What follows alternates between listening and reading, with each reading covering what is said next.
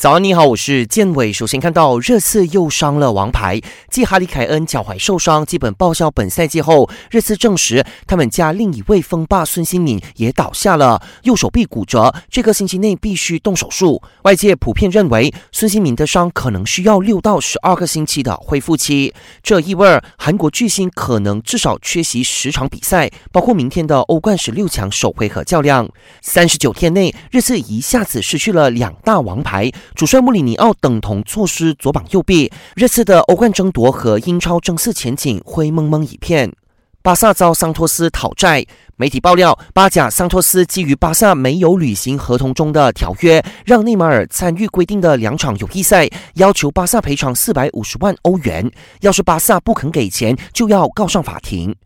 最近的巴萨陷入了公关丑闻，有媒体爆料，他们为了维护主席巴托梅乌的形象，不惜雇佣公关公司诋毁自家球员。巴萨极力否认有这样的事，据说高层已经召开紧急会议讨论应对方案。